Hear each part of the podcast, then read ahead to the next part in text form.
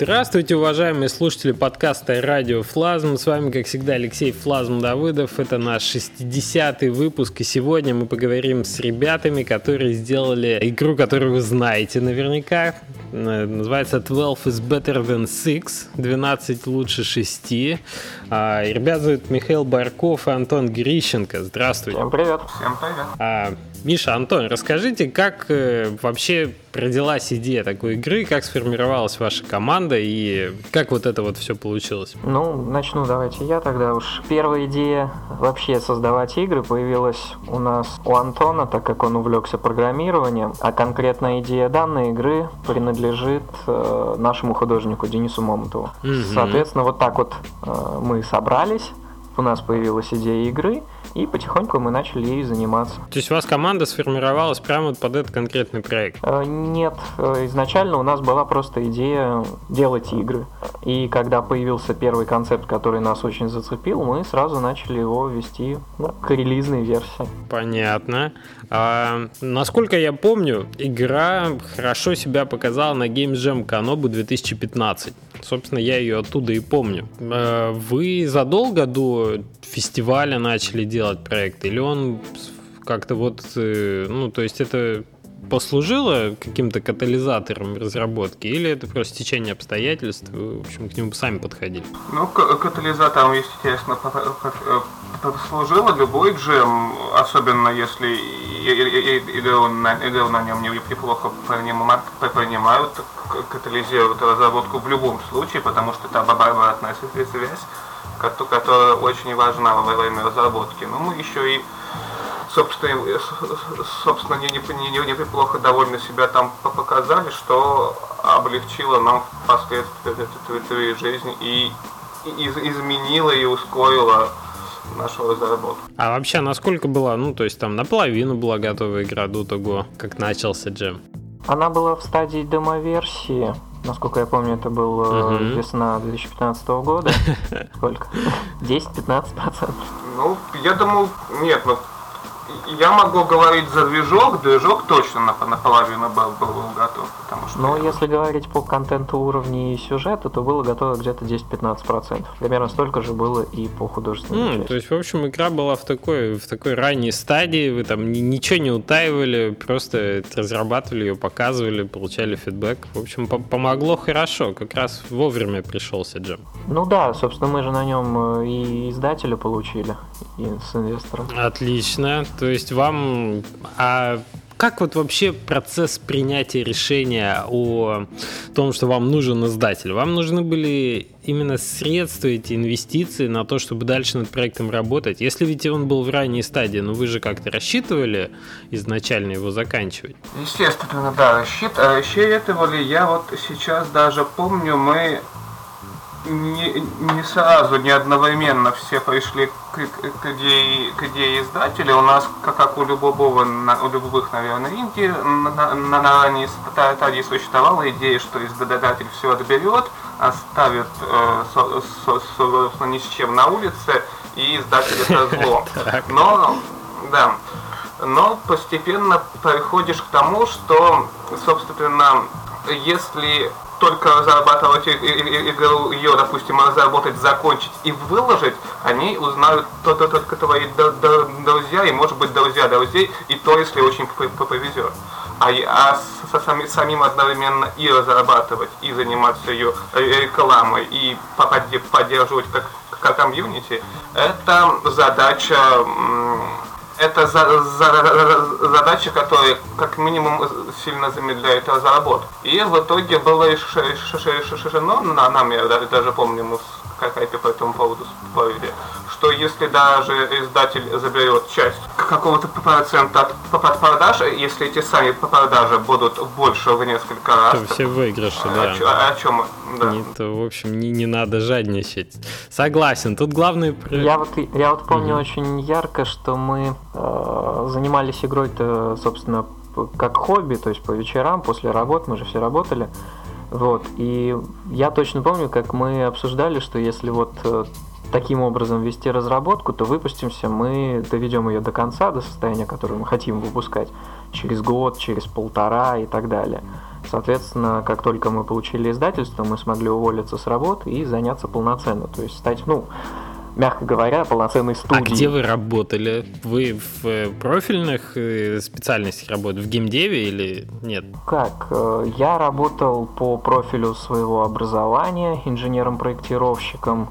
Антон вот у нас по профилю разработки работал. Понятно, но Антон, очевидно, программистом был. Да, но это были не совсем игры, это были больше обучающие тренажеры тренажеры, но тоже на мобильный этот самый, на, на, на, на Android парочку запилил таких обучающих штук. Но Понятно.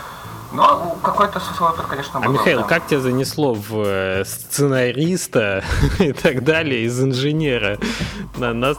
А, ну все, все достаточно просто. Мы все втроем учились в одном вузе, мы все одногруппники. А, собственно, из нас троих, по сути, я единственный, кто немного поработал по специальности официально. Денис у нас вообще занимался маркетинговыми какими-то продажами так сказать, совсем не профильно. А меня туда занесло после вуза. Я получил диплом, пошел работать. А как стал сценаристом, тут, в принципе, тут скорее... Ну, это как? Это просто с детства было практически увлечение писать э, рассказы, какие-нибудь повести маленькие. Ну, соответственно, таким образом роль была очевидна на которую меня сюда взяли. И тут вы втроем решили, что, ребята, помните, мы на парах там рисовали войнушку в тетради? А давайте-ка... Мне интересно вообще, ну, насколько стилистика такая. Так, давайте немножко расскажем слушателям, которые, может быть, не знают вообще, что такое 12 лучше 6, что из себя представляет игра и почему она запоминается внешне. Почему я вот сейчас пошутил в эту сторону. 12 is better than 6. Если вы играли в Hotline Miami, то вы себе представляете топ-даун шутер сверху с элементами стелса, где э, идет э, с одной стороны ураганная стрельба, и тебе надо хорошо реагировать, да, хорошо иметь хорошую реакцию. Помимо этого, игра запоминается своим необычным визуальным стилем, потому что она нарисована как будто бы ручкой на тетрадном листе. Нарисовано стильно и здорово, но стилизация прямо запоминается. Э, это одна гамма, это такие синие, темно-синие объекты на белом фоне и красное кровище, помимо всего этого. Очень хорошо выдержана атмосфера Дикого Запада. Без спойлеров, главный герой у нас мексиканец который, в общем, находит, ну, ты чувствуешь себя буквально с первого эпизода в каком-то фильме Квентина Тарантино, учитывая, что недавно вышла отвратительная восьмерка, прямо вообще отлично вкатывает стилистика и атмосфера. Вот, и что мне понравилось, как диалоги хорошо ложатся на игровой процесс, как игровой процесс его дополняет. А учитывая, что требует реакцию, это действительно после какой-то перестрелки такой подрагивающим пальцем правой руки хочется э, сигару взять в зубы, да, примерить понча и вот эту шляпу ковбойскую. Окей, в общем, возвращаемся теперь к вопросу, а как вам вообще пришла такая идея в голову и насколько ваша команда бывших друзей по студенческой, так сказать, действительности э, вынашивала ее долго? Или это вообще спонтанно родилось? Ну, у нас у художника, он, собственно, как и мы, был студентом, и у него, естественно, были различные зарисовки в тетрадях. Примерно из одной из таких зарисовок у него в голове, собственно, и родилась идея этого, этого, этой стилистики, этого вида сверху, этой сине-белой гаммы, то есть ручка по бумаге. Вот, и, соответственно, самая первая демка была собрана им и программистом за одну ночь. Там можно было ходить, стрелять э, с нашей системой взвода курка и, собственно, все. Там была, естественно, еще подставлена какая-то вестернская музыка. Вот, но лично меня, да и ребят тоже, в принципе, эта демка настолько впечатлила, что мы сразу поняли, что именно эту игру мы хотим разрабатывать. Mm, прошел такой proof в команде концепт. Понятно. Вы сделали демку на каком-то GameMaker имеет к этому отношение? Да, да, мы, на, мы изначально на восьмом сделали ту первую демку, а потом все, все переписали на Studio. Mm-hmm, то есть, в принципе, вся игра сделана на GameMaker е. Окей, и насколько вы к этому средству разработки относитесь уже после того, как игра закончена? Есть за что похвалить, за что поругать? Да, есть за, за, за, что похвалить, и за, за, за что поругать. Очень, очень тепло в целом относимся, но есть решение, что для больших проектов все-таки его, его лучше не брать. То есть, в принципе, наверное, 12 на, на 6 можно считать таким вот порогом. Если вы делаете что-то больше, ну, ну, ну, я имею в виду там технический контент на то лучше брать что-нибудь другое. Если так, так, такое же или меньше, ну, можно использовать и мейкер. Ну, и подобные ему движки, типа там констаракта и чего-нибудь подобного. Я так понимаю, что, наверное, проблема даже не в количестве контента. Что значит большой? Проблема в уникальности, наверное, что если вы хотите сделать что-то, что-то совсем э, из ряда вон, то на инструментах GameMaker а это сделать не так просто. Но все-таки для решения типовых задач хорошо подходит и быстро. Ну, что-то такое, что, ну, там, платформер, да, шутер. Вот, вот такие вещи, которые точно надо, уже до этого реализовывались. А вот, кстати, не могу согласиться. Я считаю как раз таки на, на, на, наоборот, что на нем очень быстро можно собрать абсолютно любой, любой, любой прототип. Вот расширить, чтобы оно потом работало быстро, хорошо, не багало, это сложнее но сделать именно что любую механику за, за, за, за быстро, не, без, без, без настройки там по 10 часов префабов или еще чего-нибудь, что, что мы там любим делать в Unity, вот это можно. Да, такую точку зрения я тоже слышал, что GameMaker для прототипов подходит вообще замечательно. Что, что прямо очень-очень э, быстро и, и гибко. То есть проблема возникает, когда надо оптимизировать движок. Да. Понятно. В первую очередь это оптимизация, стабильность, и вот поругаю немножко их службу поддержки, и можно напи- написать парабак, э, они скажут, да, замечательно, мы его сейчас пофиксим, потом им написать через, через 3 месяца, ребята, а вы пофиксили баг, они скажут, да, мы его сейчас пофиксим. Ну и это может продолжаться сколько угодно. Замечательно, баг замечательно. Мы любим баги. Багов у нас много, мы их выращиваем, да. Окей. Понятно. Ну, техподдержка, да, техподдержка. Хорошо. Давайте вот к этапу, когда проект подошел к джему. Что помимо знакомств, так сказать, с будущим издателем, э, что вы еще вынесли и как проект развивался после джема? Вот что интересно. Что мы вынесли? Наверное, то, что в этих в джемах обязательно надо участвовать, это я точно скажу. Во всех, которые найдешь. Ура! Присоединяюсь, да. Это обязательно, потому что чем больше ты о себе шумишь, тем больше о тебе людей знает, тем больше у тебя шанс, что при встрече с издателем он скажет, о господи, это вы, а не ты ему это скажешь. Вот, и, вот, и получится, что разговор сразу пойдет не с нотки, мол, а кто вы такие, а что вы делаете, а уже о том, что нам интересен ваш проект и так далее. Вот, а что было после? После мы занимались уже конкретно обсуждениями договора с издателем, обсуждением наших планов, потому что если до появления издателя вы можете работать как попало, вы можете целый год игру в стадии демо-версии держать, то потом у вас все будет четко, будет договор, будут стадии, и надо работать уже профессионально. То есть это уже не какое-то кустарное производство. Кто у вас был издателем? И есть. И был, и есть Pincap э, Games, э, довольно молодой пока еще издатель, вот, э, который образовался из Mother Robots, компании, которая занимается дистрибу- дистрибуцией интернет, интернет вещей, ну, при желании можно про это почитать. Вот. Собственно, вот они. А вообще, Pincap Games, я просто чуть ли не в первый раз, на самом деле, слышу о, об этой компании. Я вот почему и удивился.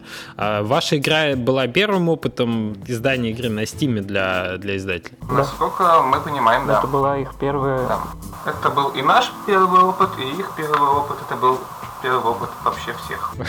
Понятно. Э, почему вы тогда, ну, почему вы решились работать? То есть вам, вам ребят пришли, честно сказать, знаете, мы до этого игры не издавали, но хотим попробовать. Но вот у нас есть опыт там-то, там-то. Ну, то есть, э, как вы принимали решение? Я понимаю, что финансирование, окей, вам, конечно, было нужно, и, очевидно, это то, что ребят могли предложить какую-то бюджетную разработку. А экспертиза-то присутствовала? Экспертиза с их стороны? Да. Они просто о нас знали, им нас предложили, и, соответственно, уже не было такого, что кто-то кому-то пытался впихнуть свою игру, просто они нас знали, и э, разговор уже шел об условиях. Не, я понимаю, почему, ну, почему вы согласились? У них, у них на тот момент было самое лучшее предложение. Мы общались и с другими издателями, и с иностранными, и с отечественными. Это было лучшее предложение из тех, кто с нами, в принципе, общался не все издатели так же еще так просто отвечают. Это да. Вот, соответственно, их предложение было лучшим. И ну и да, и надо отметить, что они никогда не издавали игры на Steam, но ведь и мы никогда не делали игры на Steam, поэтому, собственно... Отличная да. компания, да. Я, я просто почему спрашиваю, потому что когда ну, идут к издателю, то идут с и на, безусловно, финансовый вопрос важен. Если нужны деньги на разработку и нужны инвестиции, ты на этот тоже момент смотришь. Но когда идут, они, как правило, смотрят и на то, что издатель может предложить с точки зрения э, своей экспертизы, да, в разных вопросах. То есть мы же вот говорили сейчас, так называемые smart money, а что не просто деньги, но и, но и опыт. И вы же говорили сейчас, что требуется определенное количество часов инвестировать в маркетинг, да, требуется какой-то подход к этому умный, чтобы игру продвинуть, потому что сейчас уже высококонкурентная платформа, высококонкурентная область. И для того, чтобы игра действительно как бы шумно вышла, того, чтобы они знали, надо заниматься маркетингом. Я почему спрашиваю про то, почему издатель без опыта вас заинтересовал, потому что, ну, а как же заниматься маркетингом без опыта? Но они не совсем без опыта, они же в итоге не просто люди, у которых э, были средства, это люди, которые занимались э, продажей интернет, как выразился Антон, вещей, э, вот, то есть у них был очень большой опыт создания компании практически с нуля, то есть выхода на иностранных Э, ритейл, я, к сожалению, не знаю, как это называется, но, в общем, э, на иностранных производителей и продажи этого в отечественном рынке. То есть это большая, очень тяжелая работа. И опыт у и, ребят был. Да, и опыт у ребят был, они хотели выйти на новый рынок. И, собственно, мы так и подумали, что для нас это новое, для них это новое, но и у нас какой-то опыт есть в играх, и у них есть какой-то опыт в продвижении. Соответственно, мы решили попробовать. Решили рискнуть. В любом случае, люб, люб, любой издатель когда-то начинает. И если мы начнем с этим издателем, то почему бы и нет? Да-да, почему бы не стать тем самым первым проектом в кейсе? Ну, вы довольны по факту издания? Да, да. Отлично. А, Steam Spy показывает на текущий момент больше 10 800 плюс-минус 2 200 тысяч продаж. То есть можно говорить о том, что у вас больше 10 продаж, там меньше 15, где-то там в районе, меньше 20 может быть, э, где-то в этом районе лежит. Игра, о, цена игры 10 долларов, что я считаю замечательным с вашей стороны шагом, потому что я игру прошел за 4 часа на изи уровне. Кстати, ремарочку, да, что я начинал на нормал, как любой нормальный игрок, типа, ну что я? Ну, конечно, на нормале буду начинать. И после того, как, наверное, пройдя половину первого акта из четырех, много раз переигрывая, я поменял нормал на изи, ну, чтобы посмотреть, а насколько там. И вот тут для меня игра заиграла свежими красками.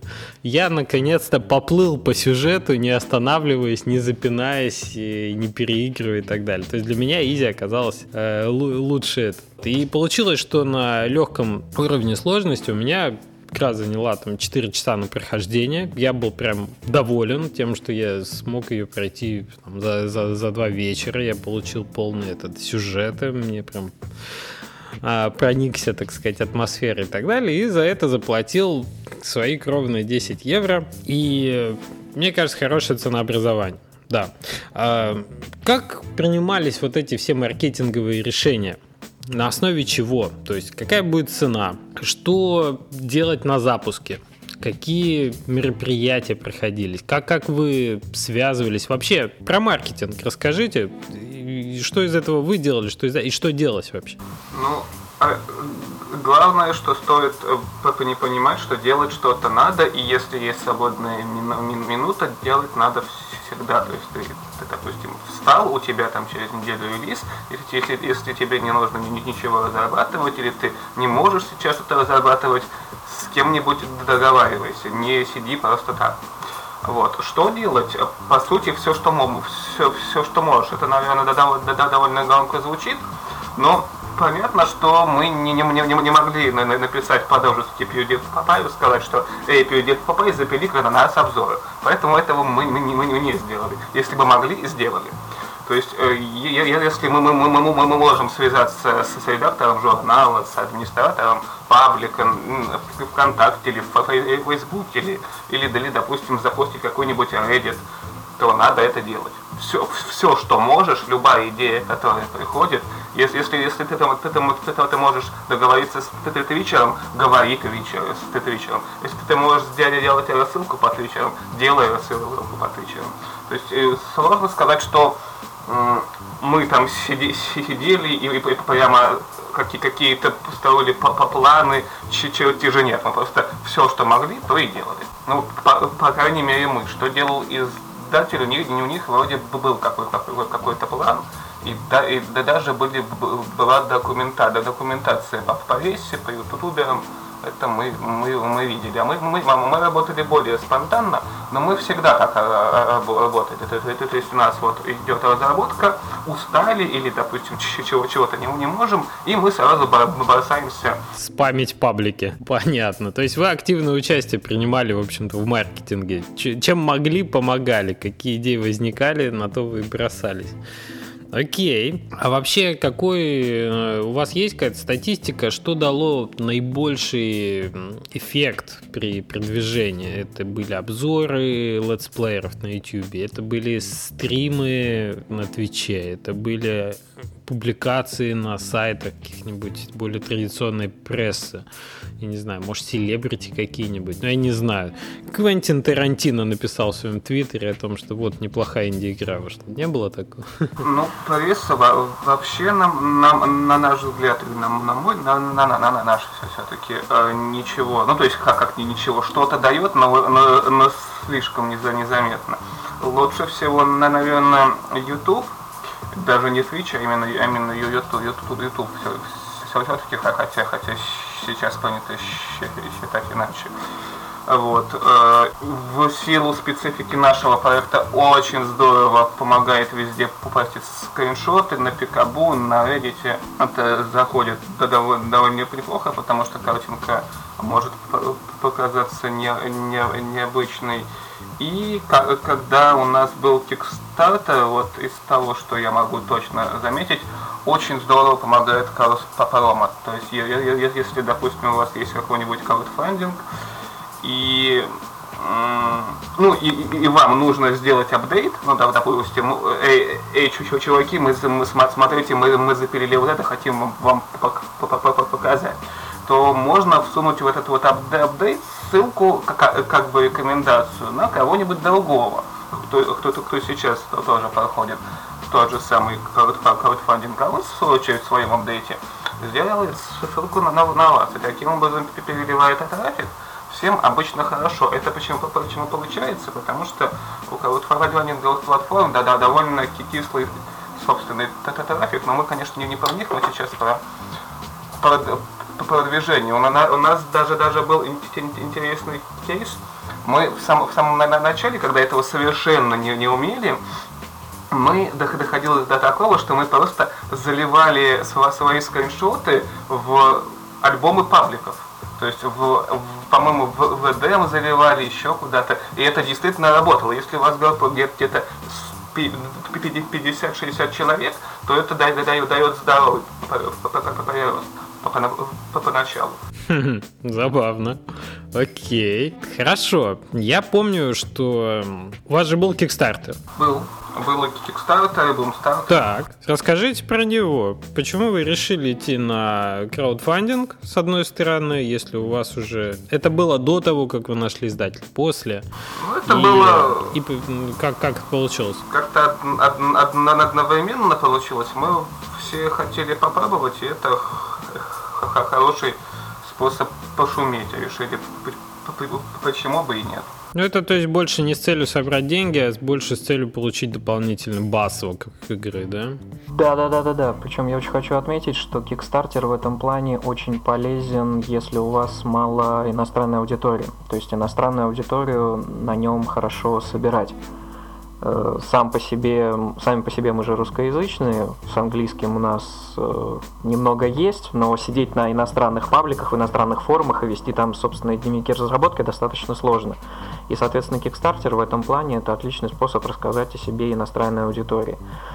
Помимо того, что это сбор средств на дополнительную разработку, это еще и отличная реклама, так сказать. Причем тут не надо смотреть как-то обиженно на этот кикстартер и говорить, что, мол, вот куда вы идете, зачем вы идете, если у вас есть издатель и так далее, потому что люди, по сути, делают э, предзаказ в этом случае, и никто в обиде не остается. Не, ну как-то странно. Я, кстати, вот обиженно смотреть на кикстартер, мне, мне странно вообще это, это, это звучит фраза, потому что, ну а кто? Нет, а кто я, может я не конкретно про тебя, я просто помню, некоторые люди нас обвиняли в этом. Не-не-не, я понимаю, Мол, зачем вам туда, у вас же все готово. Да? Нет, я просто не понимаю такую позицию людей. Есть, есть люди, которые предзаказывают вашу игру на Kickstarter. То есть, мне кажется, уже давно эта платформа перешла в статус ну, я понимаю, что есть претензии к тем, кто не выполняет свои обязательства, да, по Кикстартеру, но в чем, в чем может быть обида у людей, что одни люди дают другим на будущую игру деньги, и это договор, ну, то есть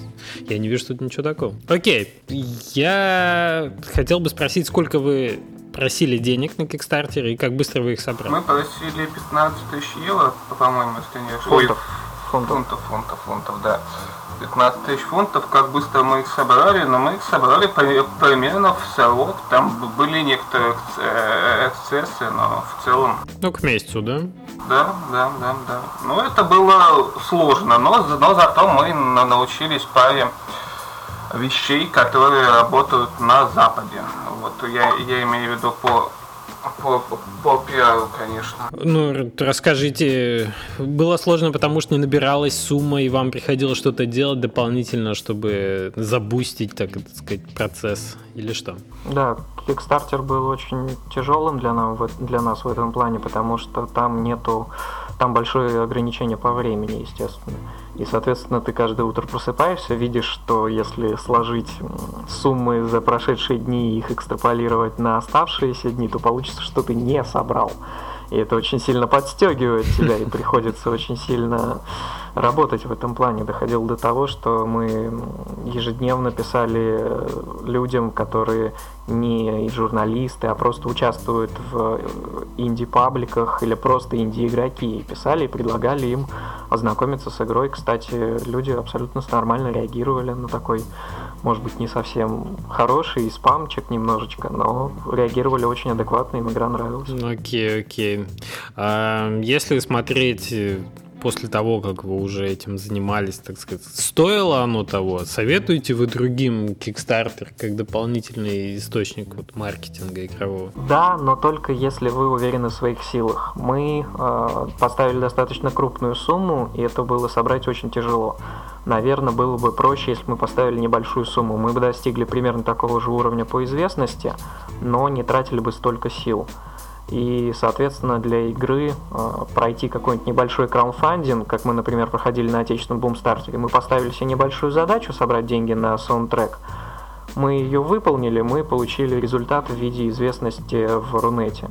Соответственно, то же самое можно делать и на Kickstarter. То есть собрать небольшую сумму, немного пошуметь и иметь э, у игры такую галочку, что Kickstarter пройден. А это отличная галочка, это отличная как бы, история об игре. Где граница, по вашему опыту, лежит вот этой суммы, когда она небольшая, реально для инди-игры, которая будет стоить 10 долларов, и где она там уже начинает переваливать вот эту?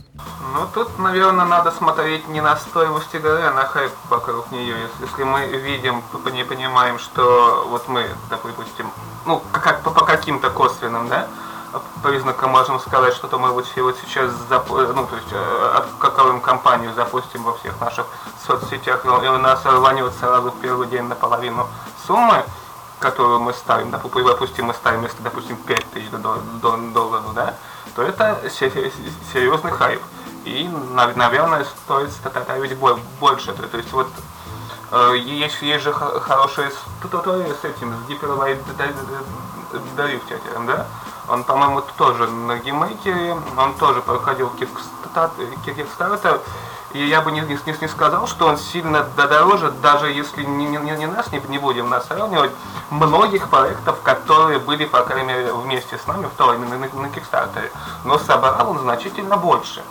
А, не из-за цены разработки, не из того, сколько он потом будет стоить, как я думаю, а именно из-за из, из того, что он сам по себе уже был на тот момент номинально здорово известен. Или тот же, скажем, Shadowrun постоянно, как каждая часть собирает довольно много.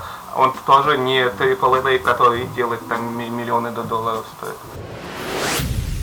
Вы слушаете «Радиофлазм» — подкаст о независимой разработке игр. По-русски. Не, ну, скорее вопрос так стоял, что если вы команда из России, например, или из, стран СНГ, да, и у вас нет э, Тима Шафера в команде, который, или Питера Малинью, который может привлечь какие-то дополнительные эти своим статусом опытного разработчика, да, и у вас нет опыта там первой части, сделанной в 80-е, сиквел, который вы хотите сделать сейчас, вот, то есть, в общем-то, ваша ситуация. То до сколько 5. надо просить? 5 я, тысяч, я 10 думаю, да, тысяч? до 5 Что мы это? ставили на до пяти. бумстартере себе цену 50 тысяч рублей на саундтрек. Вот, и мы собрали ее, это была на тот момент для нас все-таки тяжелая работа, мы впервые работали с краундфандингом в принципе, набивали себе шишки, и э, если вот такую сумму вы сможете пройти, значит дальше есть смысл двигаться. Я бы, кстати, еще советовал отечественным инди-разработчикам в первую очередь проходить отечественный краундфандинг, потому что это отличный э, опыт. Да, это отличный опыт и тоже отличная галочка в истории Показатель, игры, да? потому что собрали тут немного, собрали там немного, и видно, что людей везде поддерживают. Мы когда общались с э, Дмитрием Минским, разработчиком игры Basement, они тоже проходили Kickstarter, они его прошли, у них было много, у их маленькой команды из трех человек, насколько я помню, было много проблем потом в связи с тем, что они обещали разослать какой-то став людям, которые его прошли, и вот это отнимало много сил и нервов. Не было ли у вас вот тоже таких проблем, связанных с Кикстартером, именно с тем, чтобы его обслуживать? Именно вот, вот я так понял, что да, что у вас много времени ушло на привлечение дополнительных, так сказать, трафика, да, на вашу компанию, но вот по именно обслуживанию вы никаких физических вкусняшек там, не знаю, не раздавали поддерживающим ваш, вас бейкерам? Не обещали? Мы сделали за них достаточно большую сумму, потому что к в общем, надо подходить очень-очень внимательно. Прочитать как можно больше статей, как можно больше историй, как, собственно, и совсем в жизни. Надо ко всему подходить очень э, ответственно. И если вы почитаете любую историю про Kickstarter, вы всегда столкнетесь э, с теми, кто собирает средства, и потом половину этих средств тратит на то, чтобы разослать футболки по всей планете. И это абсолютно неправильно. Поэтому мы поставили достаточно большие суммы за физические реварды, за физические награды. И, соответственно, тех, кто их заказал, тем мы можем спокойно их послать. И мы с этим не тратим на это много времени. Вот. э, Так что я думаю, Таких не было проблем. да, таких у нас проблем не было. Ну, то есть весь, весь геморрой касался именно процесса набора, набора суммы необходимой, и вы с ним справились, и уже пошли дальше ну, в следующие этапы разработки. А тут еще есть такая позиция с Кикстартером связанная, что когда ты подходишь к этому как площадке для приобретения большей известности для игры, то вроде как, э, ну ты же играми занимаешься, разработка игр, а не, не устраиванием э, компании, там, знаешь, по, сбору, по сбору средств. И вот возникает вопрос, вроде как и Kickstarter хочется сделать талантливо, с одной стороны, да, но оказывается, что это такая другая область, что там видео очень важно, что там вот надо описание сделать на хорошем английском, и с юмором, и с картинками, и так далее, и так далее, и так далее. Вот, что есть точка зрения, что это может быть те усилия, которые вы прилагаете и тот эффект, который, ну, так скажем, выхлоп, да, маркетинговый, который вы получаете, он несоизмерим порой, особенно для определенных команд интровертов, игровых разработчиков. Я не знаю, у вас не было такого ощущения? Нет, у нас не было такого ощущения, потому что мы, может быть, все и эти самые и интроверты, но э, у нас есть обязанности, и эти обязанности нас э, делают экстравертами, и мы ко всем лезем дружить, со всеми лезем общаться. Понятно. Ну, в общем, вам, вам Kickstarter понравился ваш, вы считаете, что он был сделан правильно и, и принес там свои плоды? Ну да, да. Окей, такой вопрос к тебе, Михаил, тоже. Много очень текста в игре, ну, скажем так, много диалогов, да? Они определенные сочные. Я играл в игру на русском языке, и все время, когда я читал диалоги, я думал о том, я вот, к сожалению, не переключился на английский, чтобы посмотреть, как они переведены на английский, но я думал о том, как же надо было передать. Я смотрел э, омерзительную восьмерку в, в оригинале. Я смотрел, да, с, э, на английском языке. Я хочу сказать, что диалоги там, ну, то есть, как во всех фильмах Тарантино, они зашкаливают. Это часть, часть контента, да, в, в фильме, да, и, и они должны быть сочные, они должны быть... Э, они полны там такой лексики интересной. Вот вопрос в том, как вы решали проблему с переводом и удалось ли ее решить? Не было ли каких-то на форуме там, комментариев на тему того, что перевод не очень, например? Мы решали эту проблему как и все надо решать э, с этим самым сознанием дела. Мы нашли хорошего переводчика, переводчик нашел э, натив спикера, то есть носителя языка, и носитель языка, все, что я сочинял, он э, читал по-английски уже переведенное, и все это разбавлял, добавлял, чтобы это адекватно звучало на, для американцев, то есть не было просто моя-твоя. Угу, то есть вы, в общем-то, к этому подошли. У вас много языков, на много языков передана игра? На английский, французский и немецкий. На три языка это достаточно немного для игр и это плохо, если игры не переводятся на несколько языков. Вот. Э, но было достаточно сложно, потому что у нас, да, действительно много текста. Почему вы решили не переводить на испанский? Это же, ну, тем, тем более на учитывая мексиканскую составляющую в игре. К сожалению, рынок маленький. Из коммерческих да, из коммерческих соображений мы посмотрели там что-то что-то либо 7%, либо 0,7% рынка. Ну, кстати, довольно много испаноязычных стран, но я соглашусь, что рынок не самый большой в процентном соотношении. Ну, по крайней мере, у нас игра переведена на испанский, но я бы не сказал, что там у всех, если взять совокупность всех испаноязычных стран, что они соизмеримы хотя бы, я не знаю, с Австралией, например. Но э, почему я спрашиваю? Потому что ведь стилистика такая, что в Америке очень много испаноязычного населения приличный процент. А стилистика и плод, так сказать, сюжет, он э, подталкивает к тому, чтобы быть... Я, когда играл в игру, мне казалось, что он должен быть популярен, например, у, э, так сказать, э, американца с латинскими корнями. Возможно, для них это будет как э, клюква для нас. То есть клюква в России, может быть, и будет популярна, но не обязательно будет иметь успех. Окей, ну это еще и вопрос, э, очевидно, бюджета, да, потому что... Да, конечно. Сколько у вас было символов? Символов, э, сейчас скажу, около 50 тысяч. 50 тысяч? Это прилично. Да. То есть один да. Да, перевод на один язык стоил вам сколько? Ну, где-то 500 долларов, наверное. Угу, угу. Так, 700 тысяч. Да, да, наверное, наверное. Ну, то есть для вас ощутимо было там 4 языка уже 2000. Но это, конечно, не Skyrim. Да, это, конечно, не Skyrim, просто у нас была еще небольшая проблема в связи с этим, так как это первая наша крупная игра, мы обнаружили многие ошибки собственные в техническом плане, э, когда уже подходили к завершению. Получалось, что вставлять каждый новый язык очень много по времени потому что была изначально организация не совсем правильно сделана. Вот, и, соответственно, когда мы выбирали языки, мы сначала замахнулись на много, но потом поняли, что банально не можем не справиться с э, отчиткой, с проверкой, с дополнением, с какими-то допереводами и оставили самые крупные, самые основные языки. Угу. Ну ведь еще и переводить-то надо там и страницу Стима, и ачивки, и вот это вот все. Да, да, конечно. Поэтому, конечно, добавление языка после этого. И тот геморрой, с которым мы, возможно, сейчас будем сталкиваться, и я, я понимаю вашу боль в этом смысле, да. Хорошо, давайте момент запуска ближе рассмотрим. То есть, я так понимаю, что вы все-все-все делали, эффективность разных подходов к маркетингу. Ну, все-таки, погодите, но э, сама площадка как-то вам помогала, вы попали на главную страницу, вы получили дополнительные раунды маркетинговые, когда на Steam попали? Ну, как, у нас было, ну да, по, по, по конверсии, там, наверное, отзывам старт, это, имею в виду, конверсии нас докинуло на главную, нам сразу дало дали 5 раундов, я не, не знаю, да, дают обычно больше или меньше, мы их, мы их еще... Не, это стандарт. Это стандарт, но, но мы, мы, их, мы, мы их еще все не, не зарасходовали, поэтому мы не знаем, дадут, нам еще не, не дадут.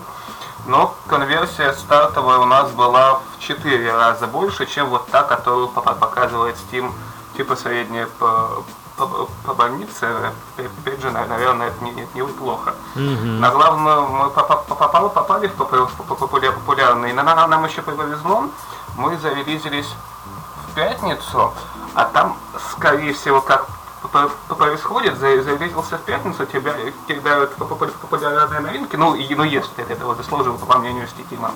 И потом все, все выходные мы там повисели, потому что, видимо, не, не было того сотрудника Valve, который э, эту, эту, эту подборку, подборку меняет, потому что, видимо, там нужно какое-то ручное решение, так как не, там я объясню, в чем дело, Антон. Там как то для того, чтобы игру запровить, а, Valve делает э, это в рабочие дни. Кто-то должен быть в офисе для того, чтобы это сделать. И в выходные игры новые не добавляются. Соответственно, те, кто добавились в новинки в пятницу, они висят на выходных. А, ну вот да, видимо. Либо раньше, да, но если их э, по рейтингу, так сказать, по продажам, они задержались на главной странице. Угу. Вот, ну то, то, то есть мы все, все выходные висели вверху в, в новинках, что нам дало, по-моему, если я не ошибаюсь, 24 совокупных миллионов показов а, сам, самим тем стимом. Ну, да, да, довольно, довольно неплохо, то есть здорово, но, как мы поняли, то, что было в 2012 году и 2013 году, несравнимо, конечно, с тем, что, что происходит сейчас. А что будет в 2016 году, несоизмеримо будет с тем, что было в 2015, я хочу сказать, потому что... Не дай бог Steam превратится в Google Play. Ну, это неизбежно, потому что все проще и проще. Это заметно потому, как, как увеличивается количество проектов, которые добавляются каждый месяц. Я бы, кстати, это не, не сказал, потому что по сравнению с... Эм, как, ну, в общем, по, по, по сравнению с Steamworks, консоль разработчика Google Play, она предельно казуальная, и в ней школьник может разобраться, в принципе. Ну, не любой, но как у какой-нибудь. А вот в Steam мы столкнулись с тем, что там поначалу это все довольно хитро. О, да. Да, вот. То есть... Тут все разработчики понимают. Вот. И, наверное, если даже человек прошел Greenlight, он может банально просто не, не суметь туда добавить игру, просто ну, вот, всего будет сидеть. Кстати, да, даже по сравнению с админкой Greenlight, админка Steam какие-то заставляет волосы на всех местах шевелиться сначала, но потом как-то... Ну, у них хороший гайд, да. В принципе, если разбираться, с пол-литра и такой-то матери там можно через какое-то время, в общем. Главное это делать сразу, как прошел Greenlight. То есть у нас прошло достаточно большое время между прохождением Greenlight и момент, когда мы начали туда все добавлять и ага. заполнять. Вот, и мы себя прокляли за это дело, потому что надо было очень быстро во всем разобраться, а там а, вы потому что... И, и, и, и любые, любые баги, любые проблемы, ты идешь в техподдержку, ты идешь на форум техподдержки, она же отвечает не сразу, а у тебя все горит. О, да, да, да. И приходится...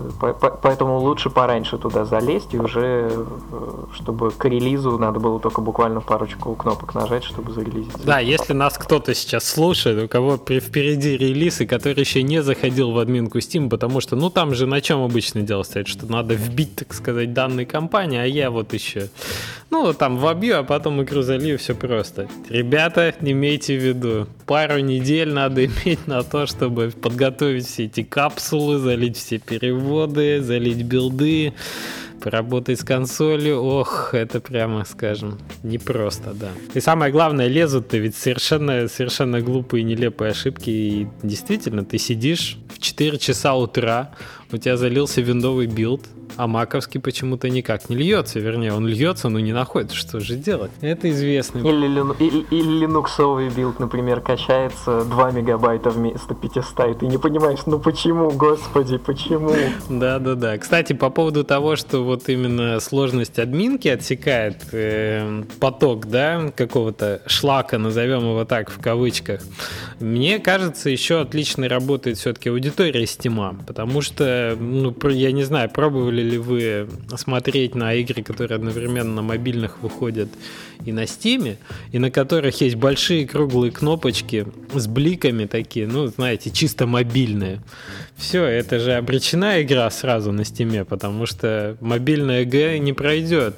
Там настолько четко это сечет аудитория, отсекает. Это отдельный мир. Да, мы замечали, как как, как, аудитория, причем она вроде предельно лояльная, но как только она видит вот такие вот какие-то маркеры, она абсолютно перерождается в какую-то армию тьмы и набрасывается на, на такой продукт. Аудитория лояльна, если ты лоялен этой аудитории. То есть для того, чтобы, ну, сказать, знаете, ты можешь зайти в бар байкеров и, так сказать, получить уважуху от этих бородатых мужиков. Но для этого тебе надо быть в косухе, знать, как э, заводится и управляется мотоцикл, и любить крепкий алкоголь, я не знаю, или пиво. Да. И аудитория Стима это тот, тот же самый бар байкеров. В общем-то, если ты являешься частью этой инфраструктуры, если ты понимаешь ее и понимаешь ее нужды и интересы, то тебя готовы принимать и э, тебя будут поддерживать, писать гайды, писать отзывы, там, участвовать в жизни сообщества и так далее. Но этим надо заниматься, этим надо жить, я бы даже сказал. И, конечно, мобильные вот всякие такие проекты он отсекает прямо. На дух не переносит, я бы сказал. Мы даже видели, как, как, как недавно в Steam выложили Алоды, по-моему, онлайн, и вот наблюдали за тем, как люди специально ее скачивали, чтобы поставить негативный отзыв было довольно забавно. А ведь, а ведь там много гигабайтов, то есть люди десятки гигабайтов скачивают, потом запускают игру, сидят в ней некоторое время, а потом пишут негативный отзыв. Да, чтобы можно было написать отзыв потом. Ну вот есть флешмобы, кстати, такие тоже, что ну, это такое колыхающееся море. Если в одну сторону, по, по, то есть это комьюнити менеджмент в определенном смысле. Давайте об этом поговорим. Вы занимались как-то э, работой с сообществом, культивированием настроений? Как э, вы баги решали какие-нибудь злостные? Какие-то были такие истории? Ну, в основном, конечно, э, приходится из-за того, что мы, мы, мы, мы, мы, мы, мы занимаемся не просто разработкой, а вообще всем, чем можно заниматься вокруг этого, этого всего, то большую, большую часть мы просто рефлексировали на колыхахахание комьюнити, то есть как комьюнити пишет про баг, мы его поправим. Комьюнити пишет, а введите эту фичу, мы думаем, если много кто пишет, что надо ее ввести, мы ее можем, может быть, вводим. Вот, например, у нас поначалу все жаловались, что игра слишком короткая, слишком короткая, мы через, через две недели запили, запилили режим бесконечной арены. И все были, были, были довольны. Mm-hmm. Но так, чтобы мы прямо осознанно устраивали в комьюнити, то есть чтобы инициатива шла от, от, от нас в комьюнити, и мы, мы там говорили, эй, эй, эй комьюнити, набеги там на, на конкурентов или еще что-то-нибудь. Нет, такого мы не... Комьюнити, набеги на конкурентов. О, да. Мне кажется, это да. Хорошо. Ну, то есть, э, арена это как раз вот результат того, что вам подсказали э, в сообществе, да? да. Это прикольно, потому что действительно продлевает жизнь игре, если тебе хочется побольше по поиграть, и там есть конкурентная такая борьба между причем у вас, я так понял, что волны это что-то сложное. Сейчас, по-моему, 44 там рекорд, 44 волны надо пройти. Ну, 44, я не знаю, как этот человек прошел, потому что я могу пройти 9, и то, наверное, если посижу час и войду в абсолютный дзен. По-моему, среди, среди разработчиков у нас э, Денис, наш художник, лучше всех 12 или 13 волн. Антон, не помнишь? Вот да, что-то что около, около того, но он, по-моему, всю ночь не спал или еще что-то такое. Да, то есть игроки некоторые... С этим, кстати, связан интересный вопрос о хардкорности нашего проекта. А, мы, собственно, были уверены, что делаем хардкорный такой top-down шутер для хардкорных игроков. Первейшие же отзывы, первые несколько десятков, нам дали понять, что мы не знаем на самом деле, что такое хардкор, потому что игроки, они там пролетают ее за полчаса, ну, я образно выражаюсь, говорят, ну, как-то это все очень несложно, и как бы все это мелочи, ребята, у вас нифига не хардкор. А вы выкручивали сложность в итоге? Нет, мы в итоге ее оставили на том уровне, который мы планировали, просто мы поняли, что то, что хардкорно для нас, не обязательно хардкорно по факту. Раз уж мы пошли за игровой баланс, игровые фичи, я прочитал один из отзывов про негативный как раз-таки. Э, несмотря на то, что у вас хороший рейтинг у игры, но один из отзывов был связан с тем, что нет поддержки геймпада. Я думаю, вы его тоже читали. Э, и меня это тоже не очень порадовало. Я бы хотел в игру играть на геймпаде именно. Э, почему вы не стали добавлять? Его добавим, просто с ним у нас была большая проблема. Мы изначально как-то, ну вот в силу, опять же, того, что это первый проект, об этом не подумали. Э, равно как, как о смене поправления, которым мы обожглись, и вот по некоторые вещи. А добавлять что-то по факту, мы же, мы, же, мы же не можем просто переназначить кнопки, да? Нам, нам нужно немножко менять баланс, потому что наводиться стиком в нашей игре будет вообще невозможно. Но тут, тут нужно сделать какую-то систему удобного выбора, автонаведения на, на, на врага, на, наверное, каким-нибудь курком. То есть это, это вот все мы сейчас в балансе. Мы это уже, наверное, полтора месяца, месяца делаем, потому что хотим сделать хорошо. А вы пробовали со стиком и не получается? Потому что, мне кажется, вы недооцениваете стик. Ну, может быть, мы не, не, не, не, не, недооцениваем стик, но вот, да, лично я, ну и, наверное, это, это, это, это мнение моих коллег, в шутеры э, не очень умеем играть на, на, на, на, на стике, и, наверное, ну, то есть другие люди, по идее, тоже. Тем, тем, тем, тем, тем более в, в, в наш, в котором, если пуля попала, она, скорее всего, убьет. Ну, то есть... Ну да. Мы оставим, конечно, наведение на, на, на стике, если, если человеку нравится страдание, боль и, и унижение. Но если вдруг не нравится, вот мы. Я думаю, если человек прошел 44 волны, то он познал уже все грани страдания, боли и унижения, да, и он уже переродился во что-то более сильное. Окей, ладно. Получается, что вы с комьюнити работали, вы его слушали и применяли активно то, то что они вам советуют. А были ли истории какие-нибудь, эм, как бы сказать, поворота, скажем, э, кого-то из э, тех игроков, которые негативно относились в итоге в, в позитивную? Потому что у нас один из э, отзывов был связан с тем, что ну просто Ой, ну, ну что там, прогресс не, сначала не могли скидывать игроки. Мы добавили кнопку, чтобы можно было скинуть прогресс после того, как ты прошел игру, чтобы ты мог ее заново пройти. Потом там был момент с запуском а, в Linux сбивалось разрешение. Короче, вот мы так тоже прицельно работали с такими вещами, и это помогало вплоть до того, что негативные отзывы, которые у нас были, они становились позитивными в итоге. Вот вы над такими работали тоже моментами, нет? Над такими а, было, было, было дело, вот как, как, как раз таки перенастройка поправления мы изначально не, не, не, предполагали, что это вообще может быть нужно, потому что вроде как мы сделали удобно, никто, не, не, не, никто не жаловался. Однако, кто же знал, что в, в, во Франции используются не QWERTY клавиатуры, а AZERTY клавиатуры. О, Азерти, Азерти, да. И у немцев там тоже свои есть фокусы. Да, и им это было критично. И, собственно, поначалу в первый месяц у нас было довольно прилично рефаундов, особенно оттуда. И, ну, но зато когда. Мы как люди, которые пришли из флеша, где обычно во флеш-играх ну, не делают э, экранов пере, перебиндивания кнопок. Мы, в общем, знаем об этих разных клавиатурах не понаслышке, потому что мы добавляли дубляж на разные эти кнопки изначально, чтобы французы могли играть, и немцы, да, и, и англичане, mm-hmm. американцы. Ну, видимо, да. Но теперь мы будем знать, да.